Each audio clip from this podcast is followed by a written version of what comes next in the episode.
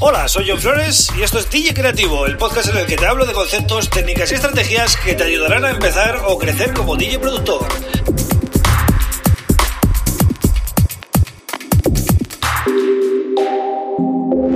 Hola, bienvenido, bienvenida a DJ Creativo. Mi nombre es John Flores y este es el episodio número 22. Eh, bueno, hoy voy a hablar de conceptos básicos. Ya sabes que voy salteando un poquito. A veces hablo de DJ, otras veces hablo más de, desde el punto de vista de la producción. Y de vez en cuando, pues hago episodios especiales de conceptos básicos.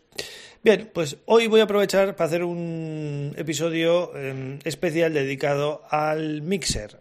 Mixer, mezclador, mesa de mezclas, como lo quieras llamar, ¿vale? Es un dispositivo que es muy importante tanto para DJ como para producir, es decir, siempre tenemos mixers. Y bueno, básicamente es un dispositivo que nos permite em, mezclar los niveles de salida y la ecualización individual de diferentes fuentes de audio. ¿Vale? Básicamente es esto, ¿vale? Se podría complicar un poquito más, pero bueno, ya sabemos todos lo que es un mixer. Hoy te quiero hablar de algunas partes fundamentales del mixer algunos em, parámetros ¿no? Eh, comunes que vemos en todos los mixers, mm, ya sea de gama baja o de gama alta, ¿vale? Cuanto más, cuanto más caro sea el mixer, lógicamente más opciones tiene. Pero bueno, voy a ir comentándotelas para que, bueno, te quede más claro, ¿no? Si te estás iniciando y no sabes de qué va el tema y muchas veces te pierdes con estos conceptos, pues bueno, vamos a hablar un poquito de todos ellos.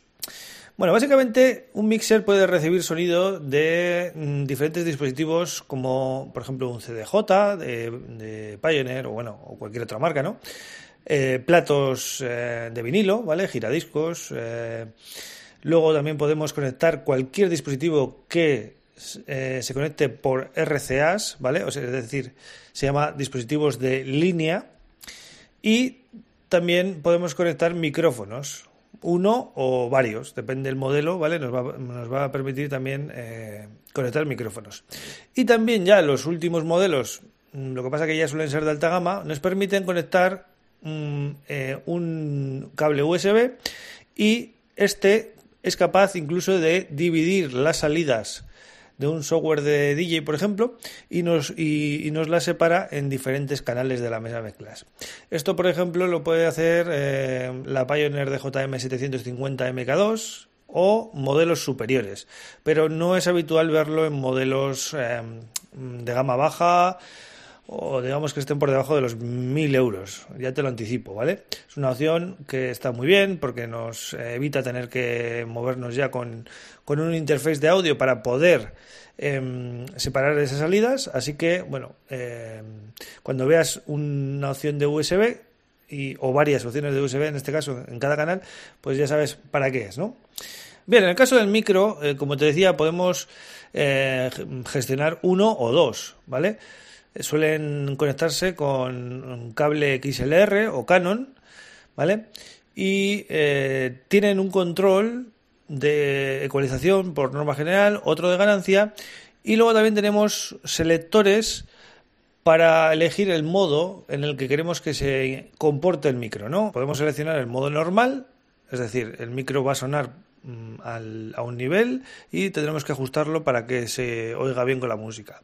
Pero luego solemos tener también un, modo que es eh, que hace como una especie de bueno sí podríamos decir que hace un sidechain es decir eh, cuando nosotros hablamos la música se baja automáticamente vale entonces esto hace que la locución pues sea mucho más fácil porque ya no tienes que estar tú eh, pendiente de los volúmenes, ¿vale? Bien, las entradas eh, fono, es decir, para platos, CD, para CDJs, line, para cualquier dispositivo RCA y USB suelen ser conmutables, es decir, hay que elegir mediante un selector cuál vamos a usar. No podemos usar en un canal varias cosas a la vez. Tenemos que seleccionar, si por ejemplo seleccionamos CD, pues ya ahí tenemos que eh, usar el CDJ.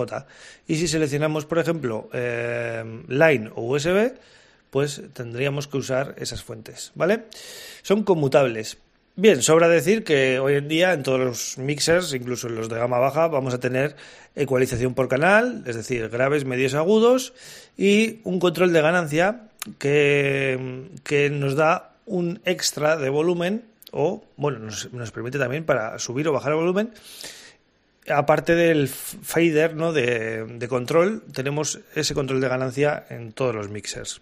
También es habitual ver un filtro, ¿vale? Un efecto asignado al canal justo debajo de la ecualización. También ahora incluso eh, algunos modelos nos permiten seleccionar el efecto que queremos usar, es decir, en vez del filtro puede, puede ser una reverb, puede ser un noise o puede ser un, un otro, otro tipo de efecto y seleccionar el efecto que queremos usar y con ese mismo knob pues usarlo, ¿no? O sea, no, tiene por qué ser un filtro, pero generalmente suele ser un filtro, ¿vale? Bien, luego vamos a tener los botones QE, ¿vale? De, que son para escuchar, para monitorizar el canal por eh, cascos.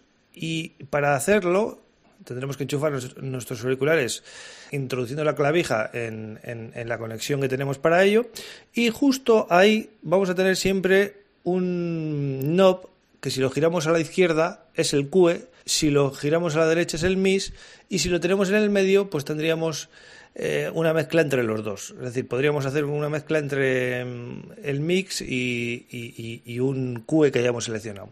Muy útil para poder hacer la preescucha por cascos. Y además nos permite hacer una preescucha completa, es decir, si, si lo ponemos en la izquierda y vamos activando QEs para preescuchar eh, los canales, vamos a poder hacer una preescucha sin afectar al sonido que estamos enviando fuera y si lo ponemos ya en modo mix y, ahí empezamos a mover los faders, ahí sí que eh, eso tendría un... Vamos, es lo que está sonando fuera y lo que está escuchando la gente, ¿no? Entonces, súper importantes eh, los QE y eh, el selector de QE o mix. Relacionado con esto, también tendríamos un control que se suele llamar boot, ¿vale? O bot, B-O-O-T-H. Esto eh, sirve para enchufar varios altavoces externos en la cabina que suelen estar situados a izquierda y derecha nuestra para poder hacer una preescucha de lo que se escucha fuera, eh, porque muchas veces las cabinas están situadas en zonas porque no, no, reciben el sonido directo, ¿no? El que está. De hecho, suelen estar de espaldas al sonido directo que eh, está recibiendo el público. Entonces, nosotros en cabina, con los monitores de cabina, podemos hacer una preescucha del sonido exterior y poder. Mm, podemos jugar un poquito con los auriculares para hacer preescucha interna y luego quitarnos y mm, bueno, de alguna manera mezclar eh, sin auriculares, ¿vale? Es muy práctico. Entonces, eh, ese sería el control boot, ¿vale? Luego tenemos también el crossfader. El crossfader se suele situar abajo, debajo de los faders. Eh, se puede asignar qué canales queremos. Por ejemplo, si, tenemos un mixer de cuatro canales, podríamos asignar el 1 y el 4, por ejemplo, para que el 1 sea el canal izquierdo del crossfader y el 4 el canal derecho del crossfader. De tal manera que si movemos de manera horizontal el fader, ¿vale? El crossfader siempre se mueve de manera horizontal, a diferencia del fader normal que se mueve de arriba abajo en, verticalmente, ¿no? Entonces, si movemos a izquierda, vamos a, digamos, hacer una mezcla entre los canales 1 y 4, pero vamos a acabar en el 1. Y si hacemos viceversa, pues acabaremos en el 4. Bien, eh, importante decir que la mayoría de mixers, por ejemplo, Pioneer, ¿no? Eh, tienen ya conversores analógico digital, ¿vale? Hacen, hacen, digamos, el trabajo de una interface de audio eh, que nosotros tendríamos que llevar aparte, pues ya lo hacen y además son de muy alta calidad, ¿vale? Pues estamos hablando de equipos que son bastante caros. Bien, luego tendríamos eh, en algunos modelos, no en todos, ¿vale? Hay algunos mixes que no lo tienen. Eh, un módulo de efectos, de multi-efectos, mejor dicho, integrado, ¿no? en el cual vamos a poder seleccionar river, delay, em, bueno, eco, muchos efectos, ¿no? Eh, y esto no, no siempre, no, no, está en todos los modelos, ¿vale? O sea, es un módulo de efectos integrado, pero también vais a ver que casi todos los mixers tienen unas conexiones de send y return, ¿vale? Esto se utiliza para poder trabajar con módulos de efectos externos. Por ejemplo, una unidad de efectos muy popular es eh, eh, las unidades de RMX de Pioneer, ¿vale? Bueno, y básicamente esto es un mixer de hoy en día, ¿no? Eh, se podría hablar un poquito más de ello, pero bueno, ya sabéis que estos podcasts son cortos, eso, eso intento, ¿no? Que sean cortos y tratar conceptos de manera bastante rápida, pues muchas veces pues hace que te dejes cosas, pero bueno, básicamente quería hacer un episodio dedicado a los mixers, creo que tenía que hacerlo, ¿no? Eh, conceptos básicos tiene que aparecer siempre el mixer. Así que nada, mañana vuelvo con otro tema súper interesante. Gracias por estar ahí, un abrazo.